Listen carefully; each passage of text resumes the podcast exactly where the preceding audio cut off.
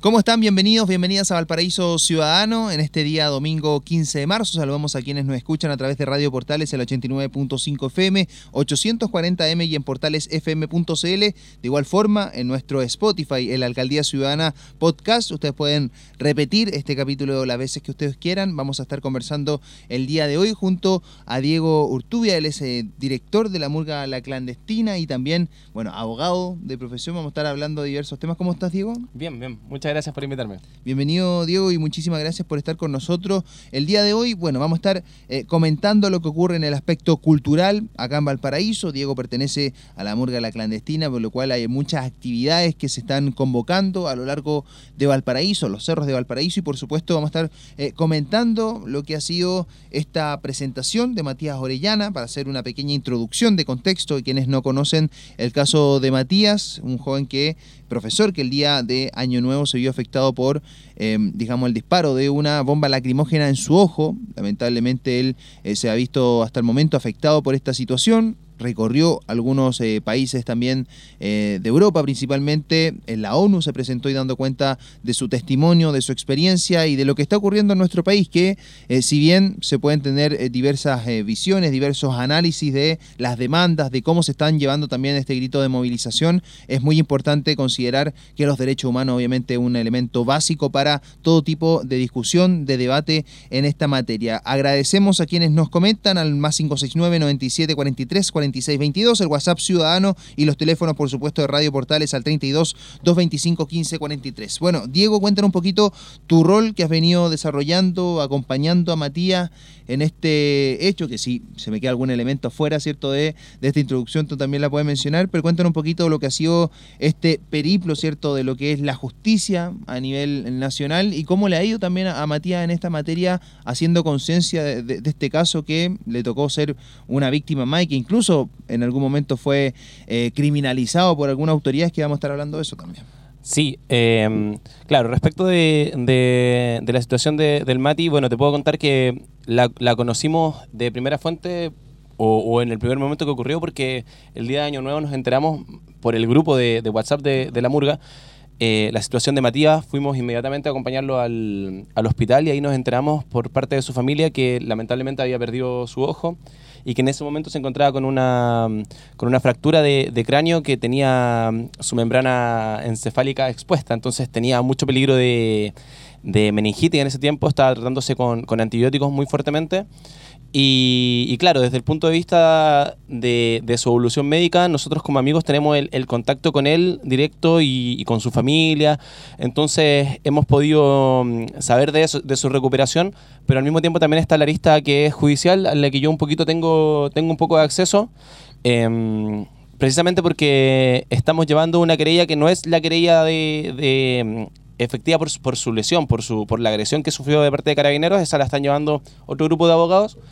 Em, pero te puedo hacer un poquito un, resumen de más o menos de qué se trata, que, se trató en el punto de prensa del jueves pasado, en que Matías, volviendo de, de, este, este, viaje que, hizo, em, se reunió con, con, los abogados y fueron a fiscalía a ratificar el testimonio que él había dado. El, apenas tuvo la agresión, que fue en el hospital mismo que dio el testimonio, y de ahí le informaron que em, más o menos hay videos de, la agresión y, y está, hay muchas más posibilidades que las que se creía que había de poder identificar quién es el carabinero que, agredió a, Matías y desde ese sentido él cuenta que está mucho más esperanzado de, la justicia porque es lógico que, tenga algún grado de desesperanza o, desilusión.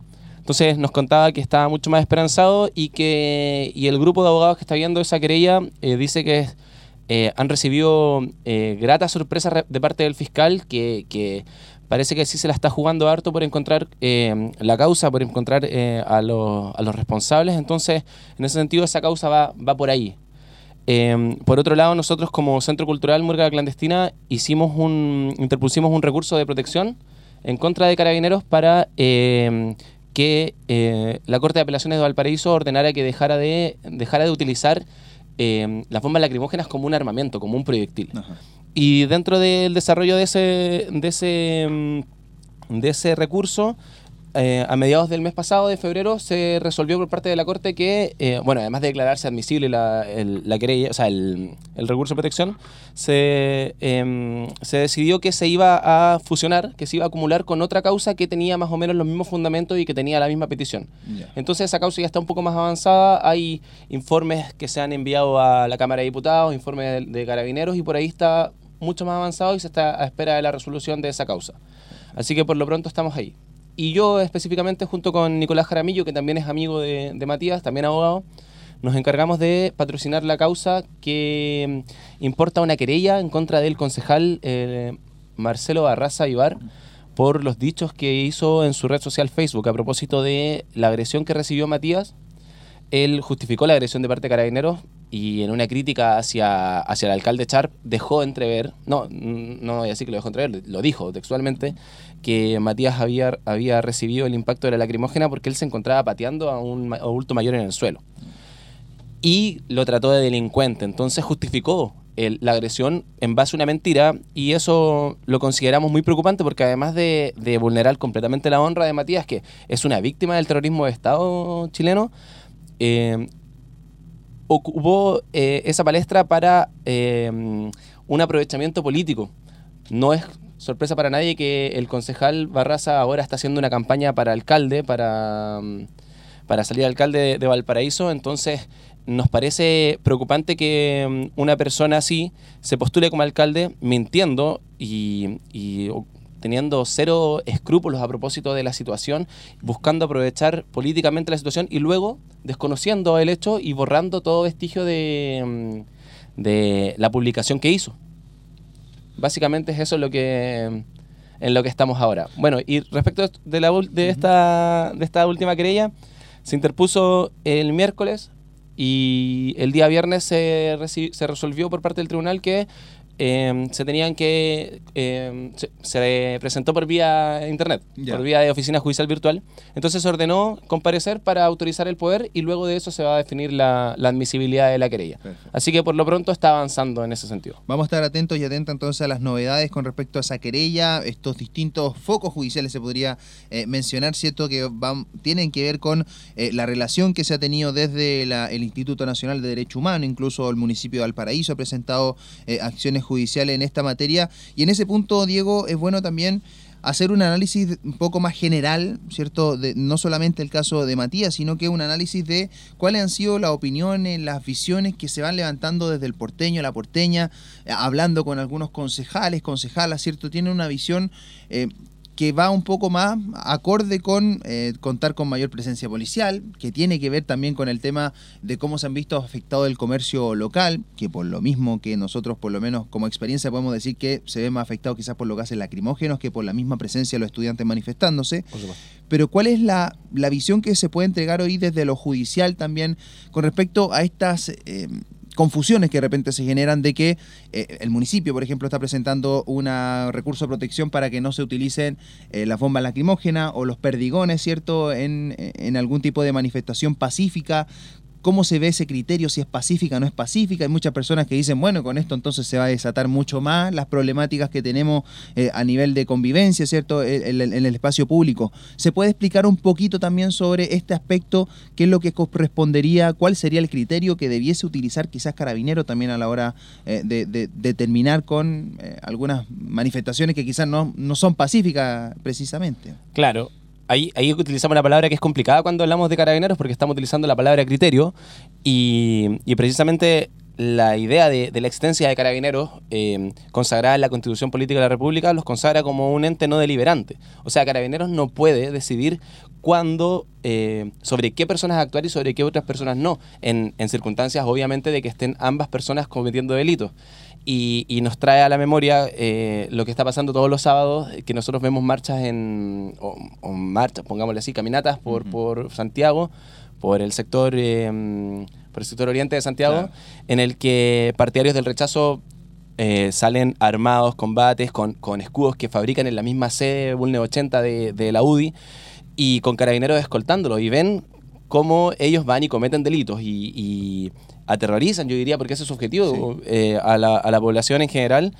y son impunes y son escoltados por carabineros. Entonces, cuando hablamos de la palabra criterio, en realidad no queda muy claro cuándo es el criterio. Entonces, como carabineros tiene que ser un ente no deliberante y tiene que actuar frente al delito, prevenirlo y, y luego detener a los, a los delincuentes o las personas que cometan un delito para ser llevados a, a- a los tribunales de justicia, es que se eh, determinan protocolos.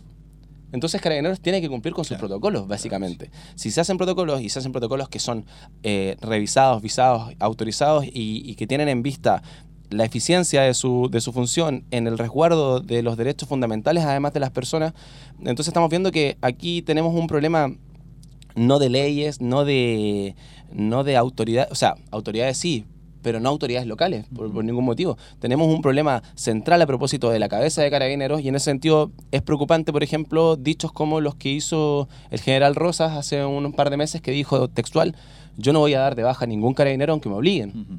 O sea, él va y se plantea como, como desobediente ante, ante la autoridad civil, porque po- constitucionalmente Carabineros tiene que responder ante, ante la autoridad civil, que en este caso es el Ministerio del Interior, y el mismo ministro del Interior lo respalda y dice, sí, no, es que, o el subsecretario del Interior en ese tiempo, que era Urrutia va y dice, sí, lo que él quiso decir fue otra cosa. Entonces, ahí tenemos una desobediencia que el gobierno no ha querido, no ha querido, eh, ¿cómo decirlo? Ponerle el cascabel al gato, por, un- Ajá. por una forma. Entonces, eh, lo que necesitamos es una, es una fuerza policial eficiente que no esté al servicio de que no esté al servicio de los intereses políticos o los intereses económicos de un cierto grupo de la población o de un cierto grupo de poder. Ese es el, el principal problema. Entonces nosotros podemos decir, sí, que vengan más carabineros, pero si no hay ninguna autoridad central que determine que ellos tienen que cumplir sus protocolos, entonces carabineros va a ser un ente deliberante, completamente alejado de cuál es su mandamiento constitucional, y va a ser lo que estime conveniente según sus intereses, según sus visiones políticas. Incluso mm, esta misma semana el general Rosas dijo que a él le gustaría no ser un ente, no que, que él le gustaría tener una visión política. Súper preocupante a mí, a mí me parece. Y el hecho de que no haya ninguna autoridad que, o que la autoridad del gobierno no haya llamado la atención de Rosas o no le haya pedido la renuncia eh, radicalmente, a mí me parece preocupante y creo que nos habla de meses que van a seguir siendo complejos a propósito de la violencia policial.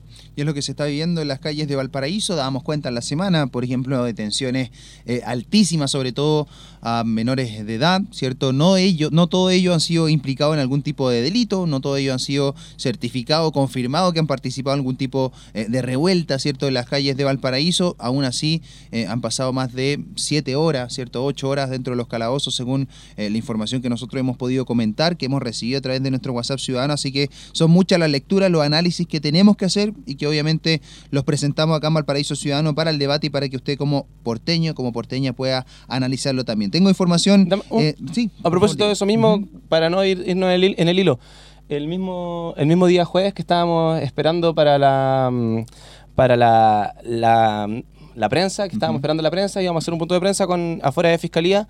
eh, nos encontrábamos yo, Nicolás, afuera de, en la esquina de, mm, de Molina con eh, Avenida Brasil.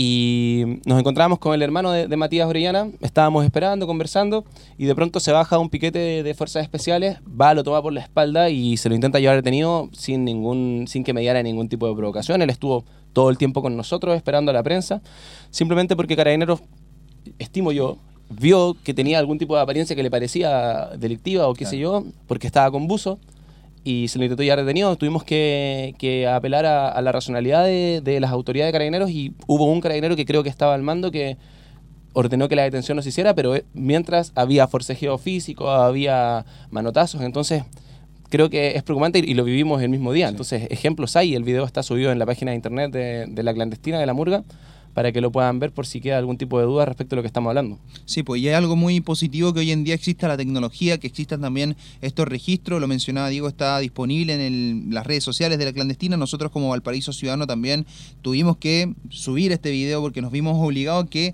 hay que dar cuenta de lo que hoy en día está ocurriendo en las calles eh, de Valparaíso y por supuesto el llamado de atención que realizamos a través de nuestro eh, medio de comunicación, también a estar atentos, atentas, a cuidarse sobre todo en las calles de, de Valparaíso, evitar andar solo para que, por ejemplo, en el caso de lo que ocurrió con Matías, si el hermano de Matías hubiese estado solo en ese lugar, quizá es, otro eh, el tema y el cuento que estaríamos eh, contando durante esta jornada. Así que atentos también a revisar las redes sociales. En Valparaíso Ciudadano tenemos eh, este registro, si usted lo quiere comentar, si quiere complementar también con otras situaciones que se han dado en Valparaíso, están las redes sociales abiertas para todo este fin. Tengo información del municipio de Valparaíso porque el pago del permiso de circulación, ustedes saben que puede ser tedioso, por lo que Valparaíso se habilitó la página yo pago en valpo.cl para hacer este trámite más fácil, rápido y seguro. Se puede hacer en un pago o en dos cuotas si es que está un poquito complicado durante este mes, que ha sido el mes más largo del año, según muchos aseguran. La Municipalidad de Valparaíso dispuso además seis puntos físicos para el pago de permiso de circulación. En el plan está habilitado el espacio Esmeralda 1051, ex Café Bienés, en el Mall Paseo Ross, en Juan Arroz número 45 y en la plataforma de atención ciudadana en Avenida Argentina 864. En tanto, en Placilla de Peñuelas existen perdón, tres puntos de atención en el supermercado Santa Isabel en Cardenal San Moré 2335 en la planta de revisión técnica en Avenida Tupungato 3220 en el barrio industrial y en la delegación municipal en Obispo Valdés 1421. Seguimos con Diego Urtubia, quien mencionábamos, ¿cierto? Eh, abogado, estábamos dando cuenta del caso de Matías Orellana, que obviamente vamos a estar revisándolo en los próximos capítulos de Valparaíso Ciudadano en nuestro Spotify, acá también en Radio Portales. Y Diego, bueno, tú perteneces a la clandestina, ¿cierto? Esta murga que hemos visto que ha llenado de colores muchas veces las calles de Valparaíso, están realizando hartas actividades. ¿Cómo se puede explicar un poquito la funcionalidad, digamos, entre comillas, funcionalidad de una murga? Porque la murga también tiene mucha crítica social, tiene mucho eh, contexto con lo que está ocurriendo eh, a nivel país. Y tengo entendido que esto nace en, Uruguay, ¿cierto? Que se ha ido también arrastrando toda una cultura y que hemos visto cómo en grandes espectáculos, en grandes escenarios se puede vertir esta opinión y esta crítica sin tener ningún tipo de problema. Cierto, sí, sin tener ningún tipo de problemas y no, no ya han detenido por... Por lo menos. Claro, eh, sí, bueno, resumen chiquitito, la murga es un, es un género teatral, coral, musical que se ambienta en el Carnaval de Montevideo, tiene orígenes en la chirigota española y un montón de, eh, de influencias eh, europeas, por supuesto, la comedia del arte, teatro, etcétera, pero que eh, mezcla los, ritmos afro-brasileños y afro-uruguayos y principalmente el candombe y se forma como un elenco de 13 personas con un director y tres bateristas que tienen bombo, caja y revolante. Y en ese sentido eh, cantan al carnaval, etcétera, pero también hacen una crítica social que se basa principalmente en la ironía. Y bueno, la clandestina nació más o menos en ese contexto, nació el, en noviembre del año 2014, o sea, ya estamos pasados los cinco años. De hecho, queríamos celebrar los cinco años, pero las circunstancias del país no lo permiten y no lo han permitido, así que creo, creo que ya lo asumimos un poquito de que no va a pasar muy pronto. Bueno, y, Pero tienen aún, ustedes están desarrollando igual actividades, ¿cierto? Por supuesto, sí, lo que pasa es que eh, siempre hemos venido con, con, esta idea de que tenemos que tener una conexión con el barrio y, y, estamos siempre dispuestos a, participar en todas las organizaciones sociales que, que, se, que nos propongan.